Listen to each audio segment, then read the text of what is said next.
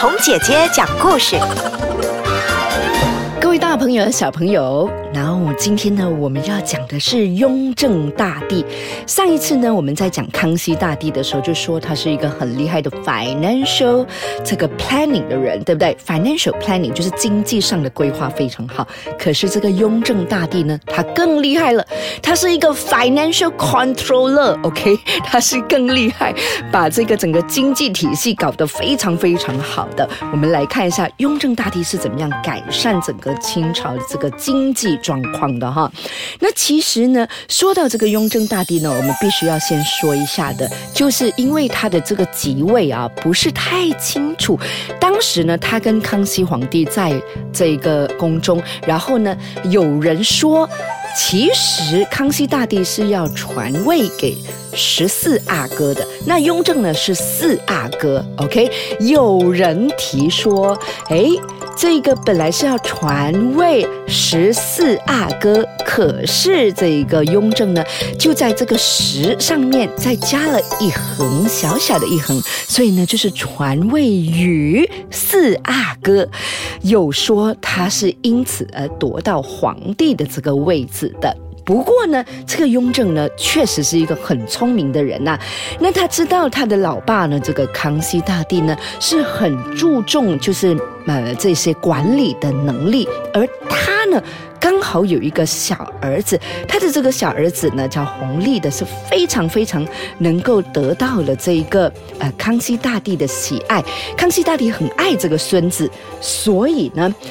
他其实是有一点觉得，哎，如果我选雍正的话呢，他的下一代也非常的好，那我们整个清朝就非常的稳固了。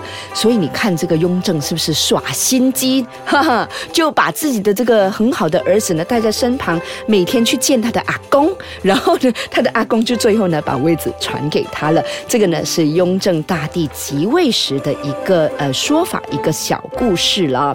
那当然呢，现在我们来看。一下，到底他为什么这么厉害做这个 financial controller 呢？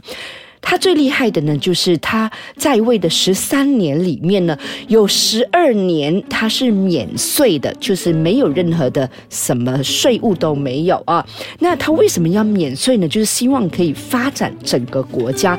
还有呢，就是他要发展吏治，就是行政上面的。那另外呢，他最厉害的呢，就是他在六十五人当中，六十五人当中的一个 management team 里面呢，他可以革除了三。十多个人，意思是说呢，他希望呢，这三十多个人呢，就可以好好的来管理这个地方。你看了他的想法是很厉害，manage 的一个人，很厉害管理的一个人哦。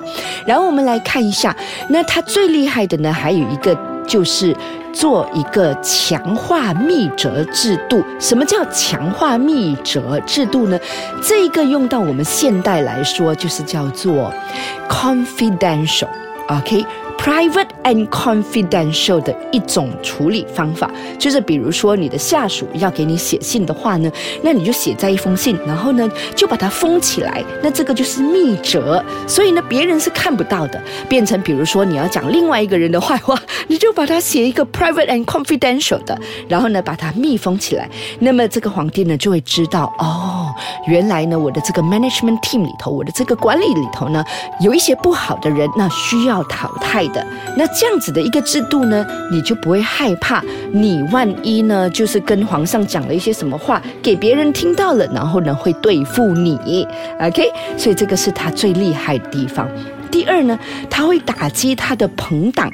什么叫朋党呢？就是哦，你的 enemy 的 friend，OK？如果你有一些敌人，然后敌人又有一些朋友，他把这所有的人，他都可以把他拿下。所以呢，这样子呢，他就不会有这么多的敌人的敌人了，对不对？嗯。然后另外呢，他最厉害的呢。其实，在这个康熙的末年的时候，已经很严重，他们的 account 里面呢，很少钱而已。这个康熙的四十八年户部呢，存银是五千多万两而已。六十一年的时候呢，仅仅八百多万两。可是你知道这个雍正多厉害吗？他最厉害的就是呢，他到最后的时候呢，可以。从亏空一直到他最后的时候，他赚取了非常非常多的钱。而且呢，他呢还把他们的这个存银增加到六千余万两，哇哦！所以呢，这个就是他非常厉害的地方。那稍后时间呢，我们回来再来听听看雍正大帝还有什么值得我们学习的。刚刚我们提到呢，就是这个雍正大帝呢，他非常厉害的，就是 financial controller。他还 control 了什么呢？他 control 了就是所有的他的员工的一些钱。因为以前的时候啊，就有这样子的一些习惯，就比如说我们处理完了一个公事，然后呢有剩下的钱，这一批工作人员就会把它分掉。然后呢，这个时候呢，他就会说不行不行，这样子的话呢，你们每一个人呢，就会去想方设法让这一笔钱存下来，然后你们就可以分得多一点，对不对？所以呢，他就说不行，这一笔钱呢，存下来呢，也要归阿。公啊，什么意思呢？就是要归公司，归他的朝廷啊。所以呢，以后呢，你也别想说从这里头呢再赚取多一些钱。那他就把所有的员工的这一些额外的钱呢给拿掉了。OK，这个可以让他的整个呃管理层里头呢，就是会比较安心的做事情，就不会有太多的一些想一些旁的方法去赚取更多的钱。那雍正大帝呢？他在人权这个方面呢，有一个非常重大的改革。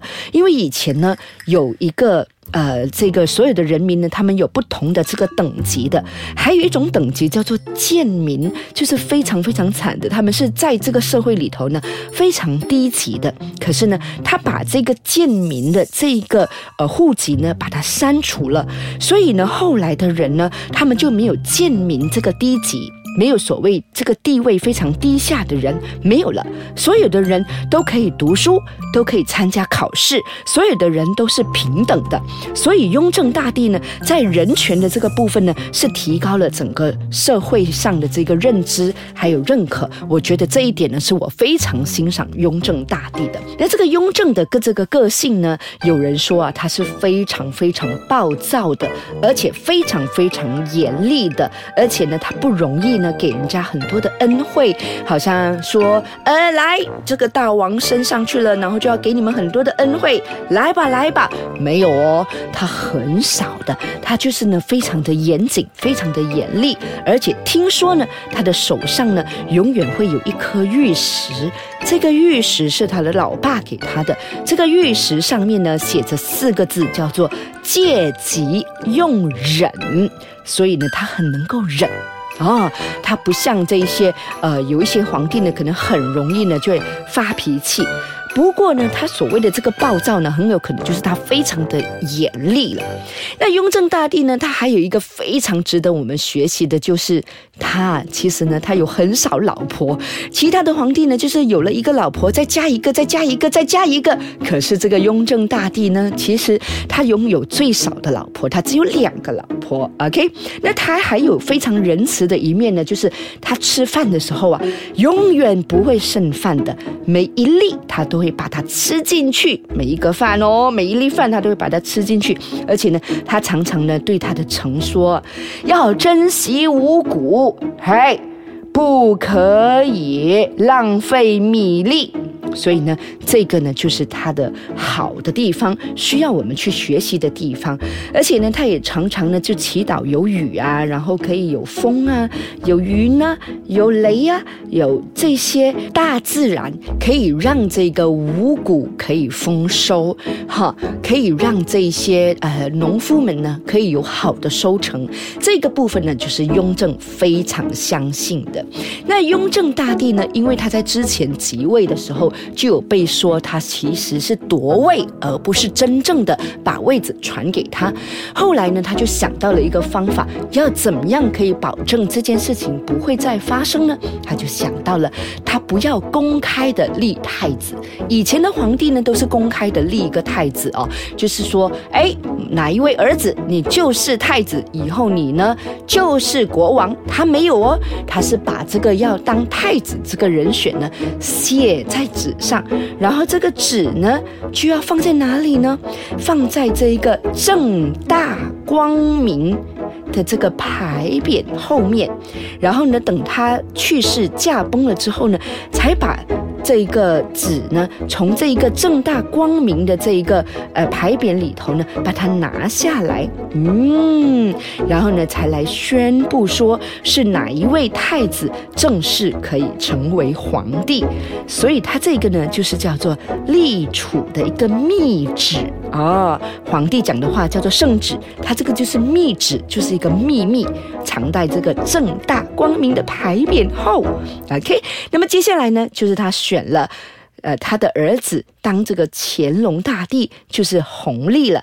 那接着下来呢，呃，往后呢，红姐姐再给你讲关于这个乾隆大帝的故事吧。